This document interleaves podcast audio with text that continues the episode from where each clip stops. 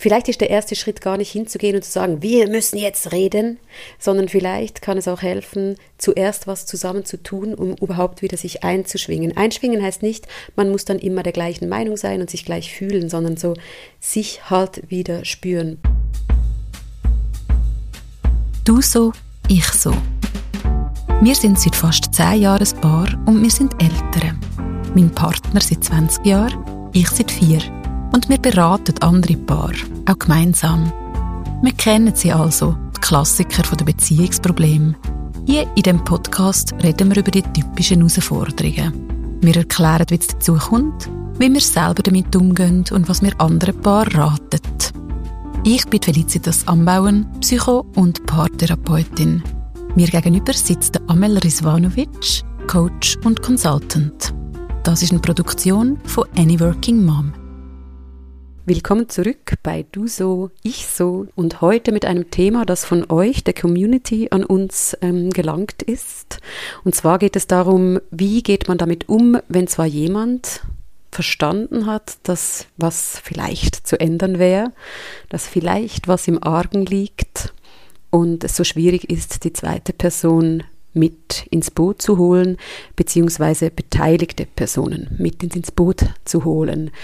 Ähm, ein Thema, zu dem wir sehr schnell einen Bezug herstellen konnten, weil es wirklich auch ein großes Thema in Beratungen ist. Denn nicht immer kommen nur gleich schon Paare zu uns, sondern oft kommt jemand und sagt, ich sitze hier allein, weil die zweite Person nicht mit wollte.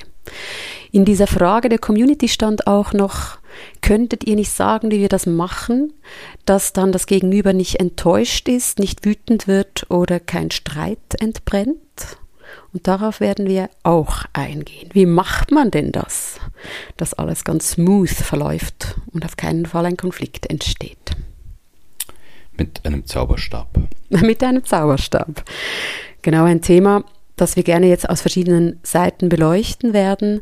Und das Erste, was da in den Sinn kommt, ist noch genauer zu verstehen, was denn genau abläuft. Weil man hört als erstes ja nur, ich möchte was ändern und er oder sie mir gegenüber will das offenbar nicht. Und da hängen wir dann schon mal ein und sagen, da müsste man vielleicht jetzt noch ein bisschen genauer verstehen.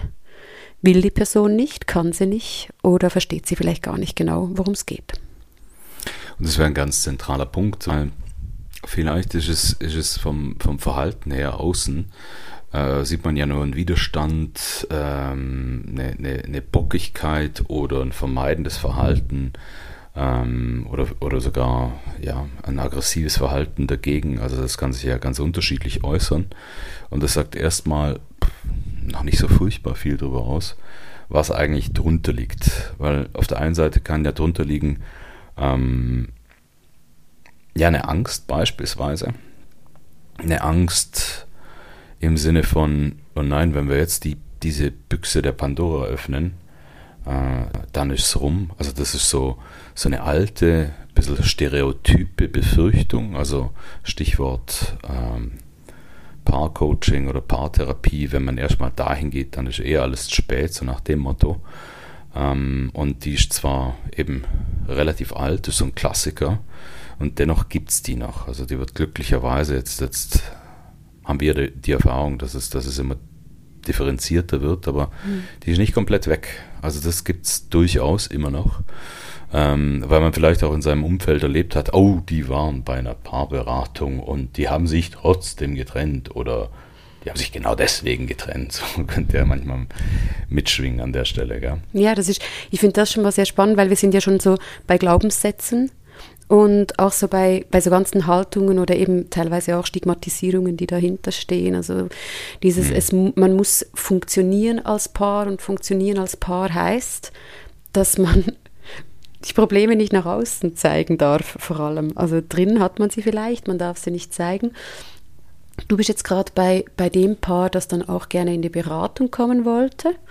Und bei vielen ist es ja aber so, klar, wir reden mit denen, die dann kommen, aber bei vielen ist es ja so, dass die eben vielleicht diesen Podcast gehört haben. So kam es ja zustande, dass jemand den Podcast von uns gehört hat hier und gesagt hat, ach, wie spannend, das macht so viel Sinn, aber ich, ich krieg's jetzt nicht. In dem Fall war es an den Mann. Wie, wie mache hm. ich denn das? Es ist, es ist nach wie vor oftmals an den Mann. Also es ist nicht. Also immer. wenn wir von Hetero-Beziehungen genau. sprechen, ist, genau. es, ist es so, dass das, vielleicht gehen wir auch jetzt schon gerade kurz drauf ein, das ist auch nicht ganz zufällig, sondern ähm, im Normalfall wird eine Frau anders sozialisiert, wie man mit Bindungsthemen und Problemen umgeht, als ein sozialisierter Mann. Und die, diese Ablehnung, die man eben wahrnimmt, ist dann eben viel komplexer. Und vielleicht können wir darüber ein bisschen reden. Wir haben vorhin ja schon so ein bisschen Brainstorm gemacht, was da drunter liegen kann. Und mhm. dieses Er will nicht, Ausrufezeichen, wie es dann ankommt, kann halt darunter was anderes sein. Andere Gefühle, andere genau. Glaubenssätze, andere Motive. Genau, wir haben ja jetzt schon zum Beispiel eine Möglichkeit äh, skizziert, was darunter liegen kann. Also eine Befürchtung, eine Angst, ganz unabhängig davon, ob, ob äh, der Partner jetzt zum Beispiel sagt, ja, da müsste man eigentlich, also da liegt was im Argen, da ist was schief, aber vielleicht ist, wiegt die Befürchtung äh, und die Angst schwerer, dass wenn, wenn man irgendwie sich dem widmet, dass es dann komplett dem, dem Bach runtergeht und, und auch die Beziehung äh, in die Brüche geht. Das ist eine mögliche Befürchtung. Ähm, was anderes, eine, ein anderes Motiv, warum äh, ein Partner, eine Partnerin in Widerstand geht, ist, ähm, dass, dass man sagt, ja, also ich sehe eigentlich gar nicht, ich habe nicht die Leistung, ich, ich sehe gar nicht die Notwendigkeit. Ja, wir haben unsere Probleme, aber die sind ja nicht so, so schlimm. Das könnte auf der einen Seite emotionale Vermeidung sein, mhm. aber das könnte tatsächlich auch eine, eine, unterschiedliche, also auch Auffassung davon sein, ähm, wie, wie zufrieden, also wie, ja. wie zufrieden bin ich mit der Beziehung und ähm, was bin ich auch bereit zu tolerieren, was ist für mich wie okay. Und das ist schon noch was Spannendes, weil das ist zum Beispiel ein Punkt, man kann auch unterschiedliche wie Erwartungen haben und Ansprüche an eine Beziehung. Das ist sogar sehr, sehr weit verbreitet und, und normal. Und gleichzeitig ist, äh, macht das natürlich eine Spannung auf, aufs System. Und in dem Augenblick, wo das zu krass wird im Kontrast, ähm, dann, dann können sich wie so Risse einschleichen dort. Und deswegen ist es sehr wichtig, darüber zu sprechen und zu sagen, also ist es in einem Maße, wo man sagt, ja, okay, aber das ist jetzt so krass, diese Diskrepanz ist jetzt so krass, das müssen wir irgendwie anschauen. Hm.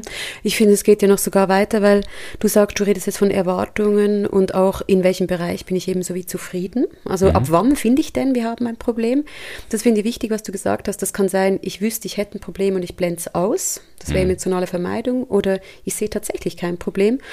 Und ich möchte noch die Bedürfnisebene reinbringen, weil da auf dieser Bindungsebene auch wirklich andere Bedürfnisse da sind. Also es kann sein, dass die eine Person ähm, die Bindung oder die Beziehung als bedroht sieht und sich wie denkt, so kann ich nicht weitermachen. Und die andere Person ist halt immer noch in ihrem ja, genug Wohlfühlbereich. Also das ist schon mal so was Erstes, was ich ganz wichtig finde wenn es darum geht, man merkt, hey, wir sind nicht am gleichen Ort und ihr merkt jetzt schon, wir gehen wie so weg von diesem er will nicht, sie will nicht, das macht sie doch extra, weil dann erlebt man es als gegen sich und als sogenannt Reaktant. Also es ist eine Reaktion, die verweigert sozusagen. Dann erlebt man den Partner im trotzigen Kindmodus beispielsweise. Und jetzt machen wir es schon auf. Also es kann eben eine andere Wahrnehmung sein. Und dann ist es eben nicht mehr, er will nicht, sondern in dem Fall, wäre es jetzt, wenn es der Mann wäre, er sieht es vielleicht gar nicht so. Er nimmt es anders wahr. Und du hast schon angesprochen, es kann auch eine Angst sein. Und die Angst, auch da, da gibt es leider keine einfache Antwort. Da müsste man nachfragen, ist es die Angst, eben sein Gesicht zu verlieren? Das ist oft so, weil Männlichkeit wird auch gleichgesetzt mit, ähm, ich habe sofort Lösungen zur Hand, Probleme löse ich für mich selber zuerst, schon gar mhm. nicht mit einer fremden Person. Das hören wir ja ganz oft, dass dann jemand bei uns sitzt und sagt, ich bespreche doch nicht mit jemand Fremdem, was bei uns nicht gut läuft. Und das ja oft der Schlüssel ist, weil es jemand Fremdes ist.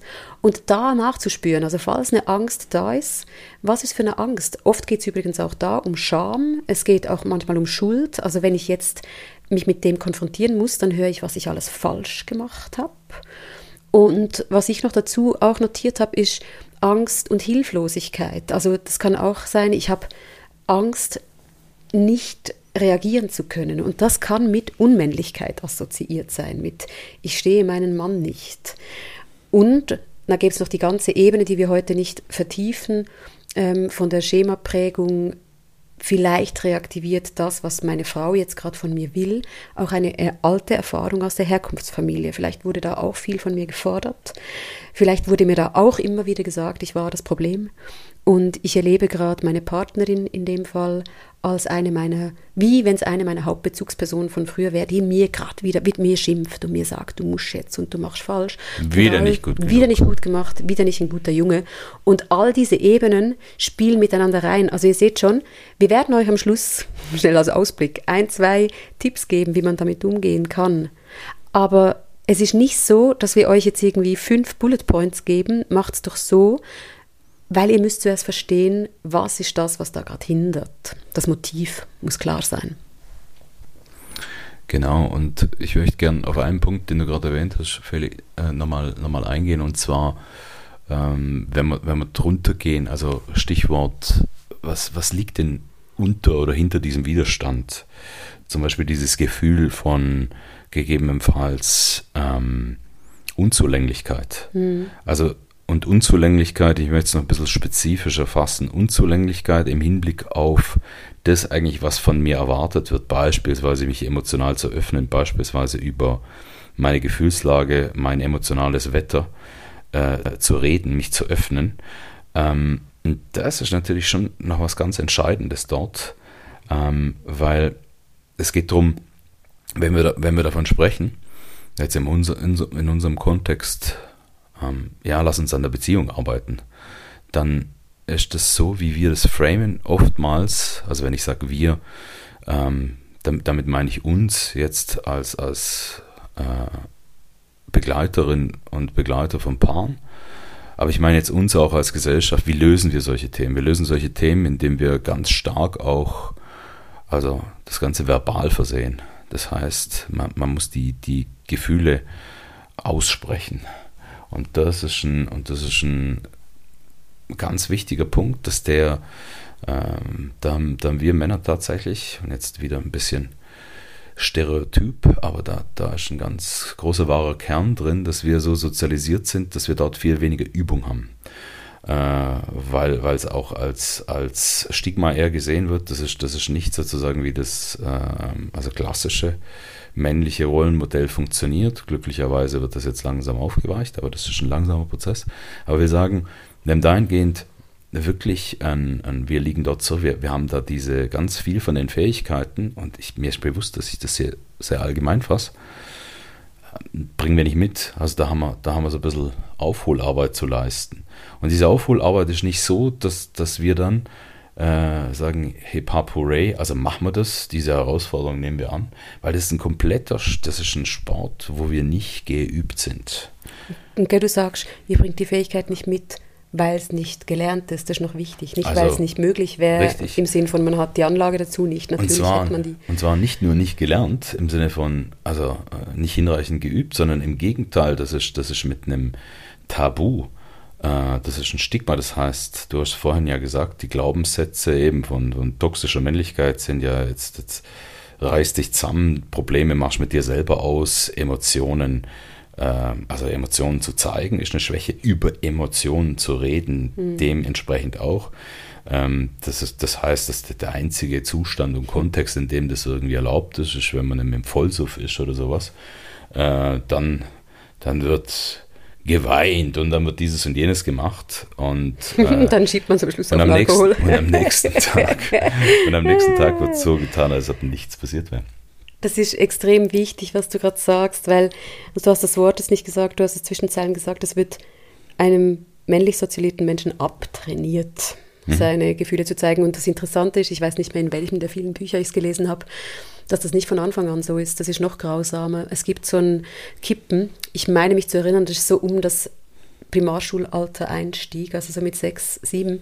Als kleine Kinder werden Mädchen und Jungs, wenn sie so gelesen werden, weniger darauf getrimmt. Also der kleine Junge mit drei darf noch weinen, darf in der Nacht zu Mama ins Bett.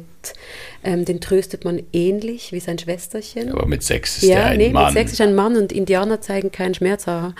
Ähm, vielfach problematischer Ausspruch, aber dann kommen solche Sätze, nimm dich zusammen, reiß dich zusammen, sei ein Mann. Und ich fand das, als ich das gelesen habe, das ist mir im Fall noch viel mehr eingefahren, weil ich das so brutal fand. Also im Sinn von, zuerst darfst du deine Gefühle zeigen und dann musst du sie einfach zuknoten in einen Sack stopfen und darfst nicht mehr dahin. Und ich weiß nicht, ob es im gleichen Buch stand, aber ist mir auch so geblieben, dass eigentlich die einzige Emotion, die dann noch erlaubt war später, war Wut. Also Angst musste man auch in Wut zeigen und Hilflosigkeit musste man auch in Wut zeigen. Selbst Euphorie, zu viel Begeisterung ist auch unmännlich. Ein Mann, der rumspringt und rumhüpft und sich wie ein kleines Kind freut, wird auch wieder nicht mit Männlichkeit assoziiert. Das ist mir sehr geblieben. Ich bin auch der Meinung, das wird gerade aufgeweicht und ohne jetzt zu sehr abzuschweifen, weil das hat mit, mit dieser Frage, die ihr gestellt habt, zu tun. All das schwingt rein, wenn man jetzt hinsitzen soll und darüber reden, was gerade in der Beziehung nicht gut läuft. Wenn man hinsitzen soll und beide sich eingestehen sollen, wo ihre Anteile sind. Es geht nicht um Schuld und Fehler, es geht um die Anteile.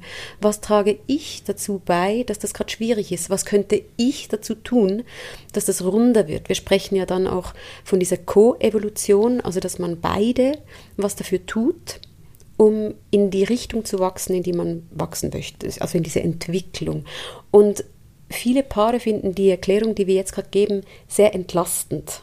Also auch als sozialisierter Mann zu hören, mit mir stimmt nicht einfach nur was nicht, ich bin nicht das Problem, weil dieser Glaubenssatz wird aktiviert, sondern, aha, logisch ist das mein Problem, weil in diese Richtung wurde ich trainiert. Und dann eben das, was du sagst, so wichtig, das ist mir, als du mir das das erste Mal sagtest, echt auch eingefahren, als wir da über ein Paar gesprochen haben, wie sehr dieser verbale Kanal überrepräsentiert ist. Und zwar von Frauen und auch in der Psychotherapie, in der typischen, in der also Gesprächspsychotherapie zumindest, wo man ja sozusagen diesen Skill mitbringen muss, seine Emotionen und Bedürfnisse in Worte zu fassen. Und das ist wichtig im Kopf zu haben, wenn jemand sagt, wie hole ich ihn ins Boot, ohne dass es Streit gibt und ohne dass wir da irgendeinen Konflikt oder Enttäuschungen haben. Genau, äh, hier ist die schlechte Nachricht. Äh, Konflikte, Enttäuschungen und Streit gehören da wahrscheinlich realistischerweise durchaus mhm. dazu. Ähm, und das ist, das ist auch durchaus nicht immer äh, toll nur und auch nicht immer, also katastrophal. Oftmals ist irgendwas zwischendrin und es braucht es, um, um sich zu bewegen, um sich weiterzuentwickeln. Ich möchte noch gern auf dem Punkt, wo wir gerade waren, mit, mit dem sehr stark auf das Verbale und vor allen Dingen die Emotionen verbalisieren und sich mit den Emotionen auseinandersetzen und, und die offenbaren, sich öffnen. Ich möchte gerne noch auf den Punkt eingehen und zwar, beziehungsweise den noch abrunden. Also das kriegen wir ja nicht einfach so weg. Eben, gute Nachricht ist, äh, unsere Gesellschaften, also ist unsere Gesellschaft hier und ein paar drumherum auch, ändern sich in, in ganz gute Richtung dort, dass es offener wird, äh, dass sich Glaubenssätze auch verändern. Auf der anderen Seite ist es so, dass wir unsere Sozialisation und unsere Schemata, die dort mitschwingen, nicht einfach wegkriegen. Aber was wir natürlich auch machen können, ist das einfach, was wir vorhin gesagt haben, als, als Realitäten ähm, nicht zu akzeptieren im Sinne von, ja, dann ist es halt so, da können wir nichts machen, sondern die mitzudenken. Das bedeutet, was du gerade gesagt hast, dass wir es auf dem Schirm haben. Schon allein das Bewusstsein kann sehr entlastend mhm. sein, also sowohl für Partner als auch für die Partnerin, das ist das eine. Und es bedeutet auch, also weil es das gegenseitige Verständnis erhöht, weil es macht natürlich auch was, also in dem Fall zum Beispiel bei der Frau, wenn sie merkt, ah, okay, okay, das ist, das ist ein Gefühl der Unzulänglichkeit, das ist ein Gefühl, nicht, also überfordert zu sein, vielleicht auch ohnmächtig zu sein und, und mhm. das ist was ganz anderes, als wenn ich sage, ähm, zum Beispiel oft kommt fälschlicherweise ähm, auch an, einfach, ja, ich habe hab keinen Bock, du bist mir nicht wichtig genug, die Beziehung ist mir nicht wichtig genug. Und das ist, das mag manchmal auch so sein, das mag es manchmal auch geben, aber oftmals ist das ja nur das Verhalten, das aversive und vielleicht so aggressive, ablehnende. Mhm. Also das, das, was man sieht. Das, was man sieht von außen, richtig. Ja. Und deswegen ist zum, mhm. Beispiel, ist zum mhm. Beispiel auch wichtig, also dieses gegenseitige Verständnis kann, kann schon allein wirklich sehr, sehr wertvoll sein. Die Erfahrung mache ich ja auch wirklich in mhm. Begleitung. Und das andere ist, dass man so ein bisschen diversifiziert im Hinblick auf, wenn wir jetzt drauf, äh, drauf schauen mit der Brille, ja, was gibt es denn für Lösungsansätze, was gibt es denn für ähm, Interventionen, Instrumente? Weil zum Beispiel von uns heiß geliebt und auch wirklich wertvoll ist ja dieser Wetterbericht, das ist so ein emotionaler Abgleich, wo man eben regelmäßig zusammenhockt oder noch besser spazieren geht und sich genau eben über emotionale Themen austauscht. Das ist schön und gut und wichtig. Aber darüber hinaus ist es vielleicht auch noch wichtig einzubauen, also und, und das geht jetzt übrigens an alle da draußen, die in helfenden Berufen tätig sind und auch Paare beispielsweise begleiten oder auch Einzelpersonen, ähm, zu verstehen, dass das emotionaler, also es geht ja dort bei dieser Übung, bei ähnlichen Übungen, vor allen Dingen darum, um Intimität zu schaffen. Also emotionale Intimität. Ja. Und es gibt ganz viele verschiedene Möglichkeiten, emotionale Intimität zu schaffen. Manchmal ist ein, ein, ein Miteinander eine Netflix-Serie schweigend zu sitzen und vielleicht die Hand zu halten oder auch nicht, einfach beieinander zu sein. Mhm kann, kann, gell, das, das hört sich irgendwie so. Oder zusammen wandern. Ja, zum Beispiel. Also, gell, das ist, das ist unsere, das ist wie, wie ein Tank, den wir befüllen. Mhm. Und wie eine Verbindung, die wir pflegen. Und die pflegt man natürlich nicht nur über emotionale Gespräche. Manche haben ein ganz großes Bedürfnis und das soll auch durchaus hinreichend befriedigt werden. Aber ich finde an der Stelle wichtig, dass es ganz viele verschiedene Möglichkeiten gibt. Das finde ich wichtig, was du gerade sagst. Und für die, die denken, wieso reden sie jetzt von emotionaler Nähe, wenn ich ihn doch ins Boot holen will? Ihr seht schon, da gibt es nämlich eine Verbindung. Und zwar, je weniger man, also ich rede auch oft von so aufeinander eingeschwungen sein. Einige können mit dem auch was anfangen. Also es geht nicht darum, dass man sich alles erzählen muss. Es geht darum, du sagst es ganz schön, so diese emotional-seelische Intimität, Nähe herzustellen und damit fühlt man den sogenannten Beziehungspuffer. Dieses Wort gibt es wirklich. Manchmal sagt man auch Beziehungskredit. Das finde ich ein bisschen, da habe ich andere Assoziationen dazu, aber man kann das wie ein bisschen tanken.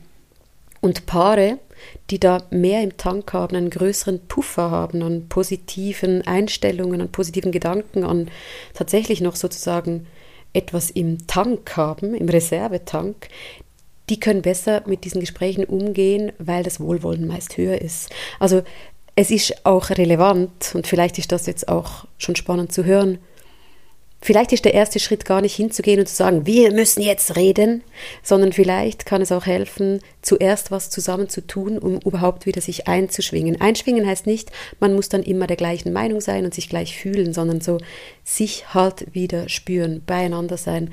Und es kommt auch dazu, dass durch diesen Puffer, den man aufbaut, sei es jetzt eben zusammen spazieren, zusammen, was weiß ich, ähm, jemand war kürzlich bei uns, die bauen zusammen einen alten Stall um und machen aus dem irgendwie was Neues. Wie großartig. Das kann genauso ein Puffer. Und die reden dann nicht über, äh, was machst du richtig und falsch, sondern welche Nägel brauchen wir jetzt hier, um dieses Ding hochzumachen. Und am Schluss fühlen sie sich verbunden. Es geht auch um das. Und den Link dazu zu machen, weil ich wollte vorhin noch was anfügen bei dir ganz oft, dann fragen wir die Paare, und wann ist es dann eskaliert? Und gell, ganz oft ist es so, es eskaliert nicht nur wegen den falschen Worten, die benutzt wurden, sondern eben genau wegen diesen eher nonverbalen Signalen. Also nonverbal im Sinn von jemand hat die Augen verdreht, hat irgendwie tief geschnauft, hat sich abgedreht. Und das, was du sagtest, das möchte ich mit drei Ausrufezeichen verfügen, ähm, versehen. Das heißt nicht immer, ich finde blöd, was du sagst, oder ich finde dich blöd, oder ich will mich nicht beschäftigen damit, etc., sondern manchmal heißt Augen verdrehen, tief schnaufen oder sich abdrehen auch, es wird mir zu viel, ich weiß nicht, was ich sagen soll, fühle mich gerade irgendwie mit dem überfordert. Und ich möchte das nochmal so richtig highlighten, weil wenn man das richtig identifiziert, ohne jetzt zu sagen, was es ja ist, das muss man rausfinden, dann ist die Wahrscheinlichkeit halt größer, dass es nicht eskaliert, weil wenn ich check, so ein Schnaufer, so ein Augenverdreher kann auch eigentlich was sein, was gar nicht gegen mich geht, dann bleibe ich offener, dann bleibe ich zugewandter und das ist jetzt der Link auch zum emotionalen Puffer. Je wohlwollender ich gerade bin mit meinem Partner, Partnerin und ich sie auch so erlebe oder ihn, desto länger werde ich nicht Augen verdrehen. Und wenn das dann noch mit der Spannungskurve zusammengebracht wird, weil das ist auch etwas, was wir dann oft fragen, ja, wann sagt ihr das denn? Und jetzt ist abends um elf und es hat sich den ganzen Tag aufgestaut. Und man hat sich fünfmal aufgeregt und zehnmal aufgeregt, aber nicht nur über den Partner, sondern auch 50 Mal über die Kinder und 20 Mal über den Arbeitsgeber oder die Arbeitsgeberin oder über die irgendwas, die Post. Und dann abends um elf das zum Beispiel vom Zaun zu brechen, hat natürlich eine ganz schlechte Aussicht auf Erfolg, als sich zu denken, wo ist ein guter Zeitpunkt und auch ein guter Kanal, um das reinzubringen. Genau, und, und Kanal ist in, in, insofern eine, ein ganz wichtiger Punkt, weil wenn ich mich jetzt frage, gehen wir nochmal zurück zum Ausgangspunkt. Ich bin an einem Punkt, wo ich sage, ich will meinen Partner irgendwie ins Boot holen. Ich merke, unsere Beziehung, die ist in vielen Bereichen vielleicht okay, aber ich merke, wir, wir sind bei ganz wesentlichen Punkten irgendwie leben wir eher nebeneinander her als miteinander und das ist eigentlich nicht das, was ich will und ich will ihn da mit ins Boot holen ähm, und, und dass wir da wirklich was dagegen machen. Alles, was bisher ich, ich gemacht habe, so an, äh, ja, an, an, an, Zeichen, die ich gegeben habe, ähm, hat nicht funktioniert. Und der Kanal ist durchaus was. Gell, hier gibt es auch keine ähm, immer perfekt sitzende Möglichkeit, also nicht den perfekten Kanal sowieso nicht, aber es ist relevant und es kann hilfreich sich, sein, sich darüber Gedanken zu machen, weil zum Beispiel der, der Kanal, den wir ja so als Glaubenssatz mitbekommen, also der einzige Kanal, der eigentlich zählt, so als Glaubenssatz ist das direkte Gespräch und eben um, am besten um 11 Uhr mhm. nachts.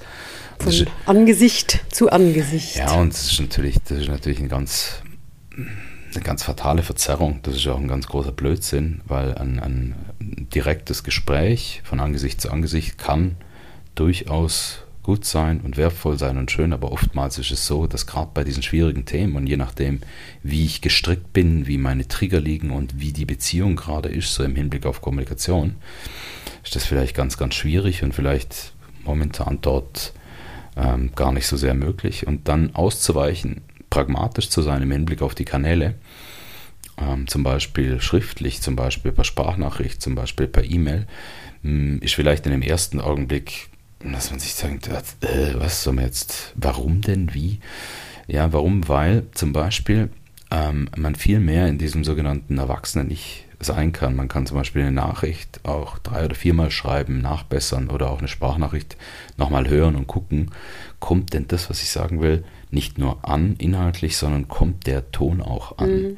Weil der Ton ist dort eigentlich, also Ton im Sinne von nicht nur die Sprachmelodie, sondern das, das Gefühl, was ich dort mitschicke. Die Wärme, die Temperatur. Da gibt es einen schönen Satz, den ich vor kurzem gelesen habe, ähm, von einem bayerischen Regisseur, der so sinngemäß ge gesagt haben soll, äh, ja, was einer sagt, das ist egal.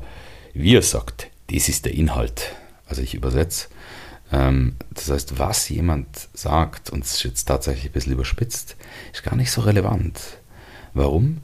Weil wir hören manchmal gar nicht auf die Sache, weil wenn das Wie, mhm. was, da, was da so mitschwingt und transportiert wird, dann sagen wir, hey, hey, hey, hey, hey, wie redest du eigentlich mit mir? Ja. Und ich möchte noch was ergänzen, weil gehen wir jetzt davon aus, weil ein Ding, wie man den Mann, die Frau oder das Gegenüber ins Boot holt, ist ja sowas wie das, was wir jetzt gerade reden, weiterzuschicken, weiterzuleiten und dann, dass es die andere Person hört. Aber auch hier kommt es ein bisschen darauf an, wie man das macht. Wenn man das weiterschickt mit einem dicken, fetten Ausrufezeichen, kommt es vielleicht anders an, als wenn man das weiterschickt und sagt, hey, ich habe hier reingehört, ich fand das wirklich spannend, vor allem auch, weil beide Perspektiven beleuchtet würden.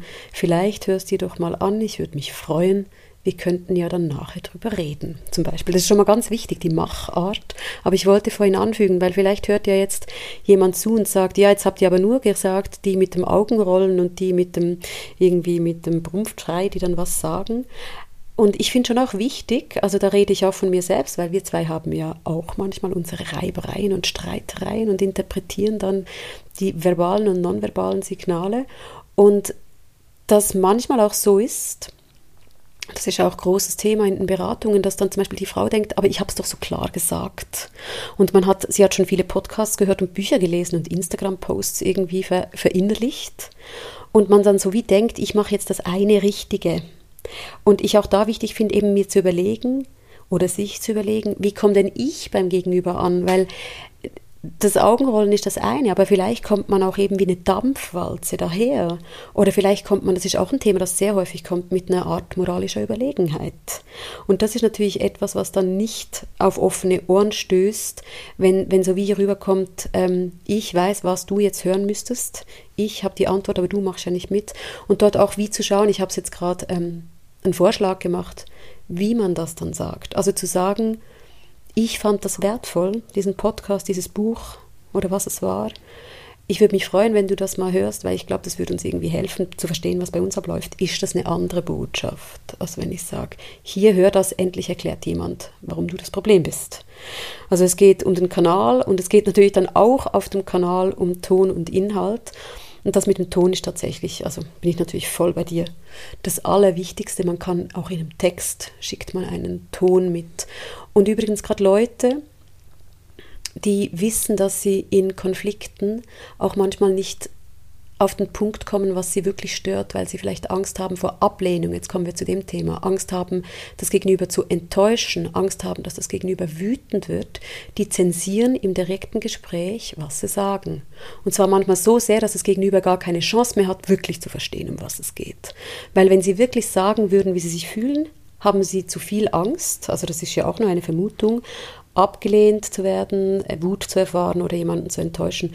Und dort kommt das ja ganz häufig zurück, wenn ich ein Schriftstück schreiben kann. Also bis hinzu, ich schreibe diesen Brief, dieses E-Mail und hatten wir auch schon und dann hat die Person den Brief im direkten Gespräch abgegeben und die andere Person hat zuerst einen Brief gelesen, auf das reagiert. Kann man machen, Oft ist es aber noch hilfreicher, wenn man wirklich das mit einer Verzögerung macht, weil wenn die eine Person den Brief schreibt, und zwar wirklich so, wie sie ihn schreiben will, und sie kann noch dreimal lesen und schauen, stimmt der Ton?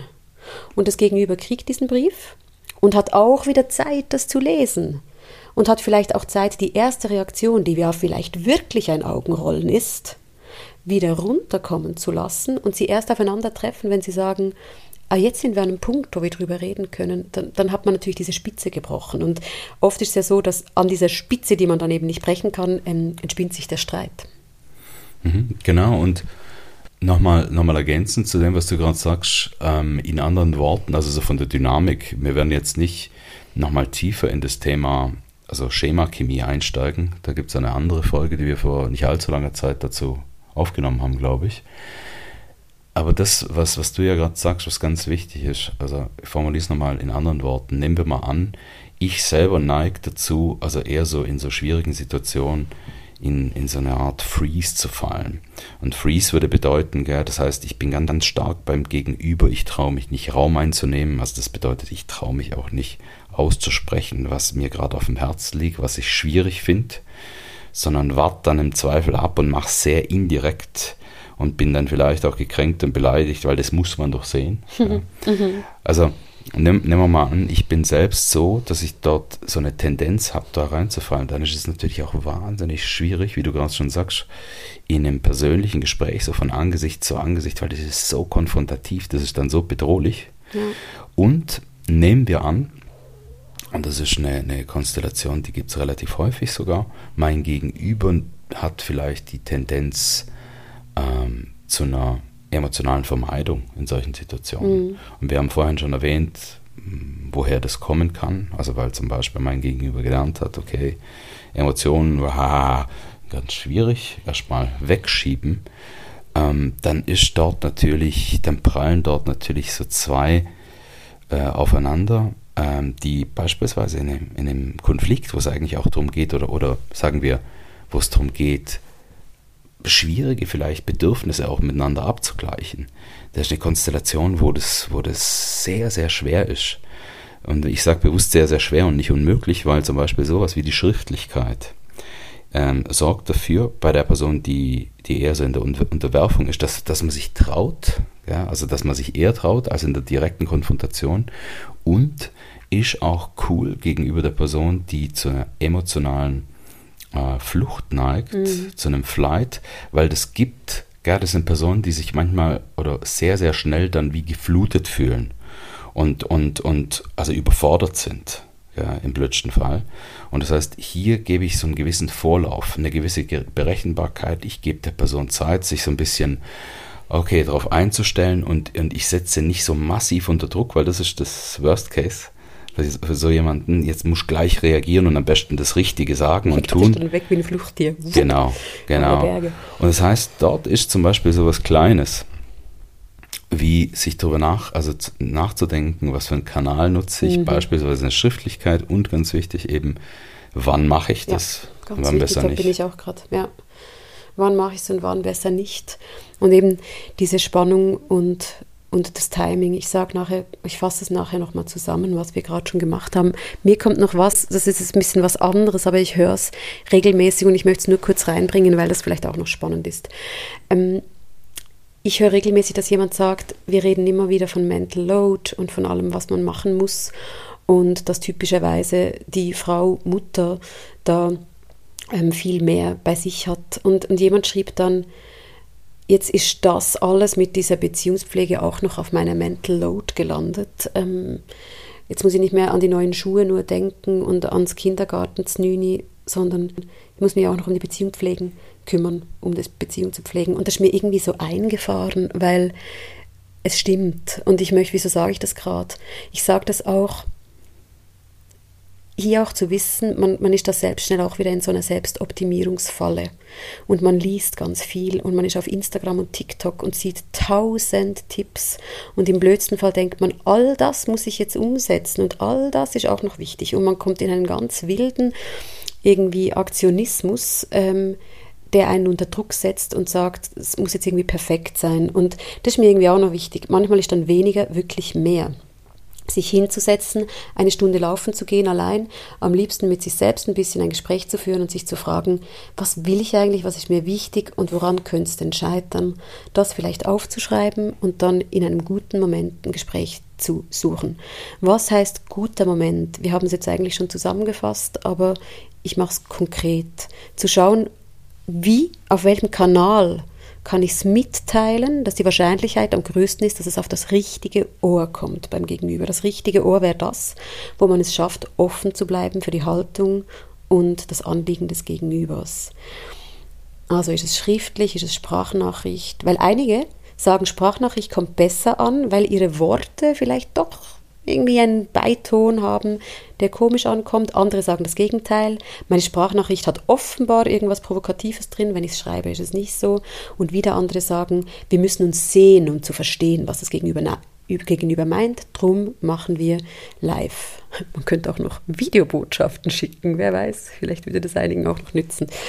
Und also zu schauen, wie kommt es auf das richtige Ohr und wenn man sich dann zusammensetzt zu zweit, zu überlegen, ähm, haben wir überhaupt den Puffer? Haben wir genug Energie im Tank und sind wir nicht unter Hochspannung, dieses Gespräch führen zu können? Ist das Wohlwollen überhaupt da? Weil wenn beide schon sozusagen in Hab-Acht-Stellung sind und denken, jetzt kommt der nächste Angriff, ist nicht zu erwarten, dass sowas wie, ich möchte, dass du jetzt diesen Podcast hörst, aufs richtige Ohr kommt. Also nochmal die Betonung, Manchmal braucht es etwas davor, wie als Vorbereitung, um überhaupt die Grundlage zu schaffen, dass das Gegenüber zuhört.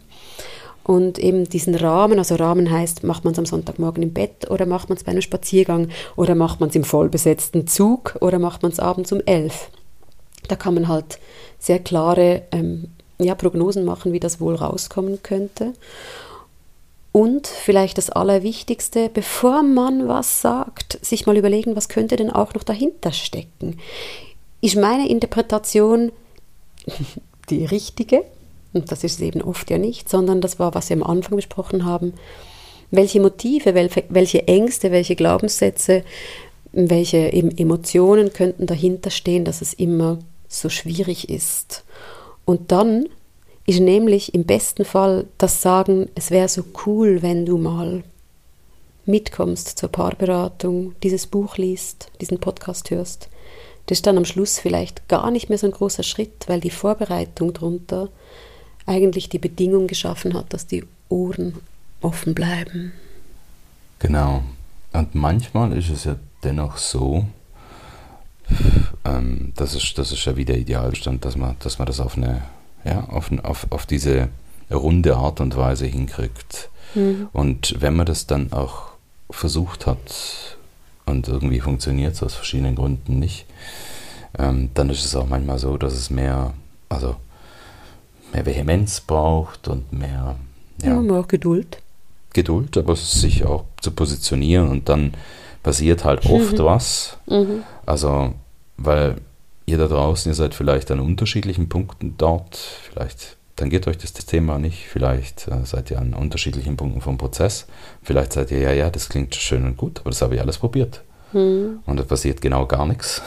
Und dann braucht es vielleicht manchmal auch ein bisschen einen großen Push. Genau, und, und manchmal, manchmal dieses, was wir so, so schön äh, Bomben abwerfen, Mhm. Wie sagt man das so schön? Mhm. Äh, ich sage dann immer ein Bömbeli, dann ist es ein bisschen. Genau, genau. In Schweizerisch hört sich das einfach immer, immer so schön es hat ein bisschen an. eine andere Konnotation, wenn du sagst ein Bömbeli. Genau, aber das ist, das ist natürlich nicht der Idealfall, aber manchmal braucht es für, für mehr Bewegung dann auch mehr. Das ist je nachdem. Also insofern, ich sage es einfach aus dem Grund, weil man da nicht alle über einen Kamm scheren kann ja. und weil uns auch durchaus bewusst ist, dass man, dass man manchmal wie sagt, okay, ich, ich komme im hinreichend gesunden Erwachsenen nicht weiter, da muss ich irgendwie äh, ja, Druck machen. andere Handschuhe anziehen. Weil das mir auch noch gerade in den Sinn kommt, du sagst gerade Geduld haben und ich möchte auch das noch schnell spezifizieren, weil die Welt einfach wirklich nicht schwarz-weiß ist. Es gibt das Geduld haben, das heißt, ich mache nichts und warte ab dieses Geduld haben ist nicht gemeint, sondern das immer Also was ja was wieder, Resignierendes das hätte was, ich, ich kann das nur gerade in sehen, weil jemand kann auch sagen, ich mhm. habe jetzt so viel Geduld gehabt und ich frage, ja, hast du irgendwann was mal was gesagt oder gemacht? Nee, ich habe darauf gewartet, dass er es selber merkt. Das ist nicht die Geduld, die ich meine, das ist emotionale Vermeidung, sondern dieses immer wieder schauen, wie bringe ich es ran und schon auch wissen, mehr ist da nicht besser, sondern manchmal braucht es eben diese anderen Herangehensweisen. Ich habe es vorhin jetzt, glaube ich, deutlich auch ausgeführt oder Vorbereitungen. Und das heißt, diese Orientierung auf die Beziehung, aber auch zu verstehen, woran hakt es. Und ich hoffe, dass ihr mit diesen Sachen, die wir euch jetzt da aus dem Hintergrund erklärt haben, aber auch konkret, wie man es denn machen kann, helfen, besser zu verstehen, wie ihr eure Partnerin oder euren Partner mit ins Boot holen könnt. Und nochmal zu sagen, mit ins Boot holen heißt am Schluss nicht mal, dass man bei allem die gleiche Meinung haben muss. Das heißt auch nicht, dass man sich immer genau gleich für das Gleiche einsetzt. Und das heißt vor allem nicht, dass dieser Prozess ohne Reibung verläuft. Ich glaube, es ist sogar gesund, sich darauf einzustellen, dass das vielleicht Streitigkeiten geben kann, dass das Enttäuschungen, schwierige Emotionen geben kann, weil das andere ist einfach auch nur eine unrealistische Erwartung. Also zu sagen, ich möchte das durchsetzen, aber ohne dass weh tut. Und jetzt gibt es halt diesen Wachstumsschmerz. Das ist dieser Schmerz, den man aushalten muss, so gut man es auch meint. Und es gibt die intentionalen Verletzungen, wo man das Gegenüber also irgendwie verwunden will. Und ihr merkt schon, das sind natürlich zwei ganz unterschiedliche Sachen. Und ohne Wachstumsschmerz ähm, entwickeln sich Beziehungen nicht. Ich wünsche euch tatsächlich trotzdem viel Spaß in diesem Prozess, weil es kann auch Spaß machen, wenn man merkt, hey, da bewegt sich was. Vielen Dank für diese Rückmeldungen aus der Community, die waren spannend und auch ähm, für uns ein, ein schöner Anreiz, über das mal zu reden. Und ihr hört uns wieder nach der Sommerpause im September. Macht's gut. Bis zum nächsten Mal. Danke fürs Zuhören.